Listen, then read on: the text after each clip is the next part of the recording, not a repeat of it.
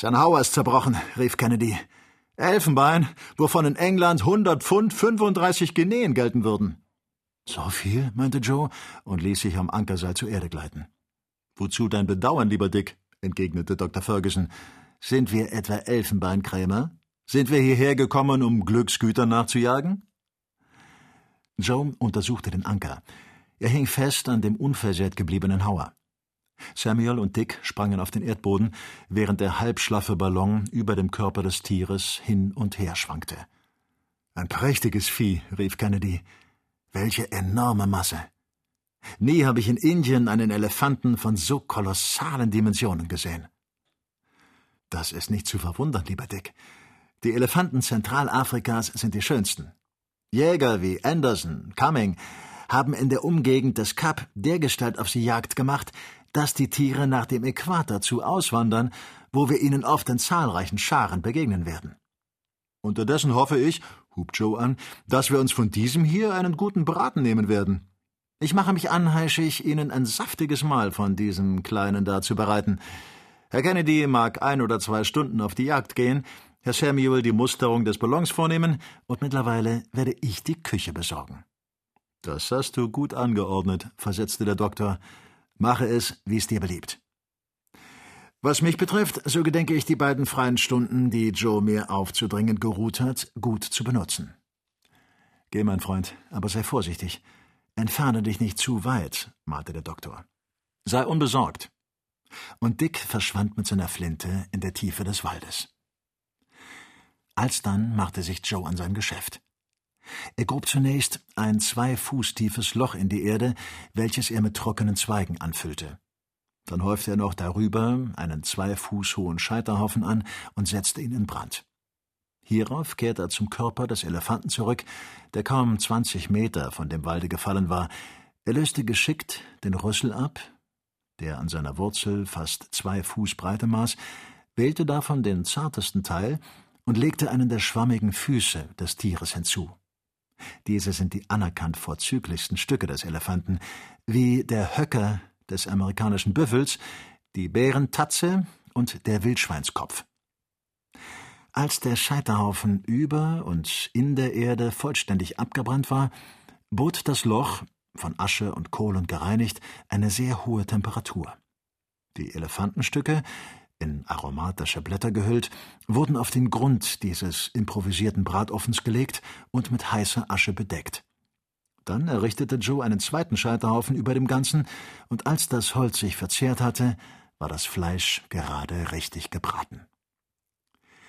Dann servierte Joe dieses appetitliche Gericht auf grünen Blättern und ordnete das Mahl mitten auf einem prächtigen Grasplatz.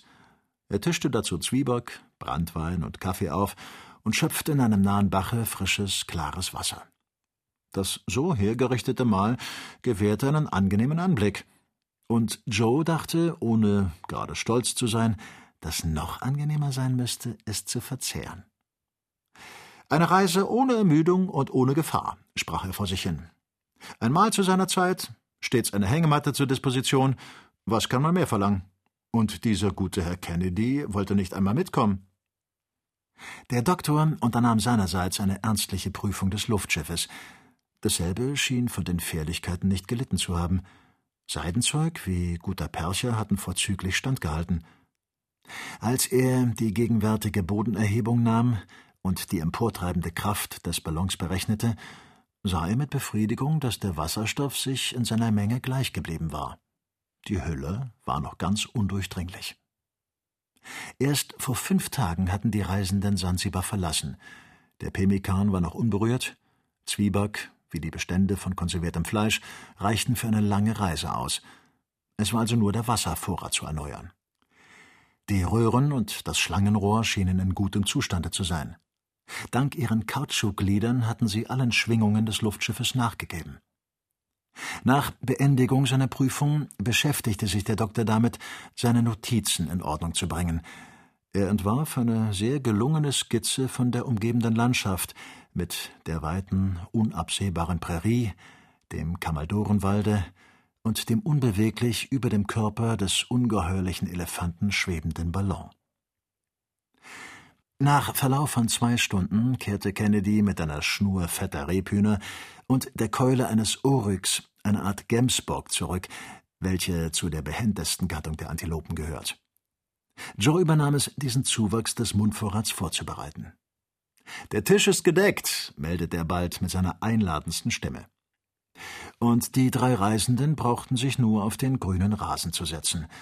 Elefantenfüße und Rössel wurden für ganz vorzüglich erklärt, man trank, wie immer, auf Englands Wohl, und köstliche Havannas durchdufteten zum ersten Mal dies reizende Land.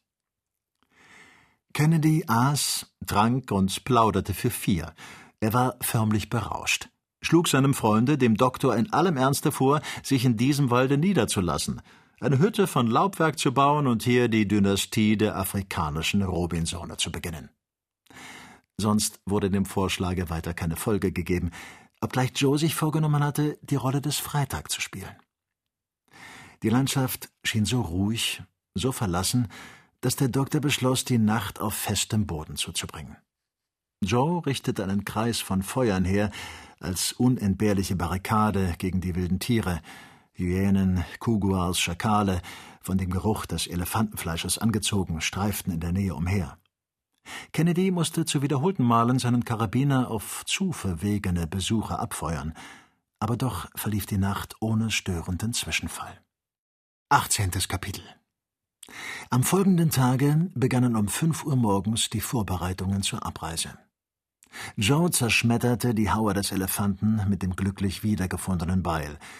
Der nun in Freiheit gesetzte Ballon führte die Reisenden mit einer Geschwindigkeit von 18 Meilen gegen Nordosten davon.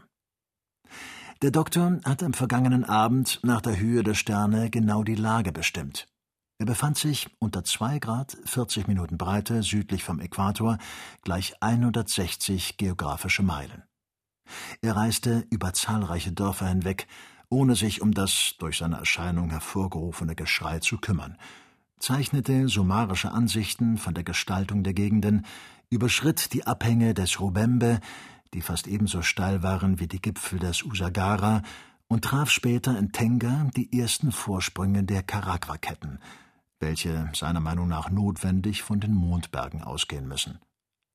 Die alte Sage, welche diese Berge zu der Wiege des Nils machte, kam der Wahrheit nahe, weil dieselben den Ukerewe-See, das angebliche Reservoir der Wasser des großen Stromes, begrenzen. Von Kafuro, dem großen Distrikt der Kaufleute des Landes, bemerkte er endlich am Horizont den so sehr gesuchten See, welchen der Kapitän Speke am 3. August 1858 erblickt hatte. Samuel Ferguson fühlte sich von Rührung ergriffen. Er hatte eine der Hauptspitzen seiner Entdeckungsreise beinahe erreicht und ließ sich, das Fernglas im Auge, nicht einen einzigen Winkel dieses geheimnisvollen Landes entgehen. Unter ihm ein im Allgemeinen reizloses Land, kaum einige kultivierte Landstriche. Das Terrain mit Bergkegeln mittlerer Höhe besät, plattete sich in der Nähe des Sees ab. Gerstenfelder traten an die Stelle der Reisfelder. Dort wuchs der Wegerich, Plantago, aus dem der Wein des Landes gewonnen wird, und der Mwani, eine wilde Pflanze, die als Kaffee dient. Die Vereinigung von etwa 50 kreisförmigen Hütten, mit blumigem Strohdach bedeckt, machten die Hauptstadt von Karagwa aus. Man konnte aus der Höhe ohne Anstrengung die erstaunten Gesichter einer ziemlich schönen Rasse mit gelblich-braunem Ton gewahren. Weiber von unglaublicher Korpulenz schleppten sich in den Pflanzungen mit Mühe von der Stelle, und der Doktor setzte seine Gefährten sehr in Erstaunen durch die Mitteilung, dass solche sehr geschätzte Wohlbeleibtheit durch den streng geregelten Genuss dicker Milch erlangt werde. Um 12 Uhr befand sich Victoria unter 1 Grad 45 Minuten südlicher Breite. Um 1 Uhr trieb ihn der Wind über den See. Kapitän Speke hat demselben den Namen Viktoriasee gegeben. An dieser Stelle mochte er 90 Meilen in der Breite messen. An seinem südlichen Ende fand der Kapitän eine Inselgruppe, welche er den bengalischen Archipelagus nannte – er setzte seine Rekognoszierung bis nach Muanza an der Ostküste fort, wo er von dem Sultan gut aufgenommen wurde. Er nahm die trigonometrische Vermessung dieses Teiles des Sees vor, konnte sich aber keine Barke verschaffen, um ihn zu überfahren oder die große Insel Ukerewe zu besuchen. Dies sehr erfolgreiche Eiland wird von drei Sultanen regiert und bildet zur Zeit der Ebbe nur eine Halbinsel. Der Ballon näherte sich dem See mehr im Norden, zum großen Verdruss des Doktors, welcher gern die südlichen Umrisse hatte bestimmen wollen. Die mit dornigem Gebüsch und verwickeltem Gesträuch dicht bewachsenen Ufer verschwanden buchstäblich unter Myriaden hellbräunlicher Moskitos. Dies Land sollte unbewohnbar und unbewohnt sein. Man sah Scharen von Nilpferden sich im Röhricht wälzen oder unter das weißliche Wasser des Sees tauchen. Von oben herab gesehen bot dieser im Westen einen so weiten Gesichtskreis, dass man ihn fast ein Meer hätte nennen können. Die Entfernung zwischen den beiden Ufern ist zu groß, als dass ein Verkehr sich herstellen ließe. Übrigens sind dort die Stürme stark und häufig, denn die Winde wüten furchtbar in diesem hohen und bloßliegenden Becken. Der Doktor hatte Mühe, den Ballon zu lenken. Er fürchtete, nach Osten getragen zu werden, aber glücklicherweise führte ihn eine Strömung direkt nach Norden, und um sechs Uhr abends ließ sich der Ballon Victoria unter null Grad, 30 Minuten Breite und 32 Grad 52 Minuten Länge 20 Meilen weit weg von der Küste auf einer kleinen verlassenen Insel nieder. Die Reisenden konnten an einen Baum anhaken, und da der Wind sich gegen Abend gelegt hatte, schwebten sie ruhig über ihrem Anker. Man konnte nicht daran denken, ans Land zu steigen. Hier bedeckten ebenso wie an den Ufern des Nyanza-Sees Legionen Moskitos den Boden mit einer dichten Wolke. Joe selbst kam mit Stichen bedeckt von dem Baume zurück, aber das ärgerte ihn nicht weiter, denn er fand dies von Seiten der Moskitos sehr natürlich. Der Doktor indessen, welcher weniger Optimist war, ließ so viel wie möglich von dem Stricke ab, um diesen unerbittlichen Insekten, die mit einem beunruhigenden Summen zu ihm aufstiegen, zu entgehen.